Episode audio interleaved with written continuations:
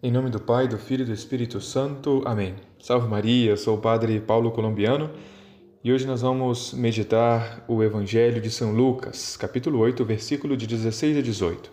O Evangelho de hoje traz o tema da revelação, né, a revelação da verdade, né, dos mistérios da fé. E isso é a revelação de Jesus. Né. Sabemos que nosso Senhor Jesus Cristo veio ao mundo para revelar o Pai, né, revelar o caminho de salvação para chegar a Deus Pai.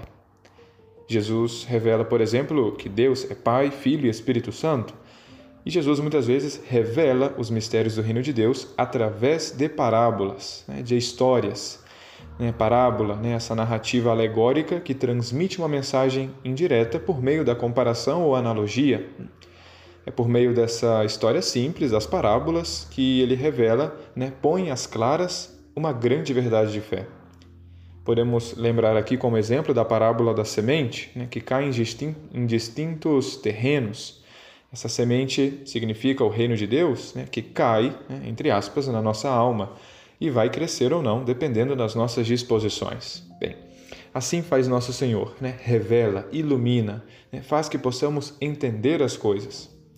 Por isso, ninguém acende uma lâmpada para colocá-la como uma vasilha, né, colocá-la é, com uma vasilha assim tapada ou colocá-la debaixo da cama. Ao contrário, né, coloca-se essa luz, né, essa lâmpada num candeeiro, a fim de que todos né, que entram vejam a luz. E assim como a luz né, se acende para que brilhe né, e ilumine, e não para que seja escondida, assim também os mistérios do reino dos céus, né, publicados por meio de parábolas, ainda que se ocultem embaixo essa aparência de uma história, serão revelados e por isso Jesus continua dizendo que tudo que está escondido deverá tornar-se manifesto, né? ou seja, tudo aquilo que ele fala através de parábolas dessas histórias será explicado. Né? Isso manifesta uma verdade muito maior que é explicado pelo próprio Cristo, porque Jesus é a palavra de Deus que se fez carne. Né? Deus amou tanto o mundo que, para revelar-se a si mesmo, se fez homem, né? Jesus. Ele é a revelação completa, né? a revelação total de Deus. Eu sou a luz do mundo, né, vai dizer nosso Senhor.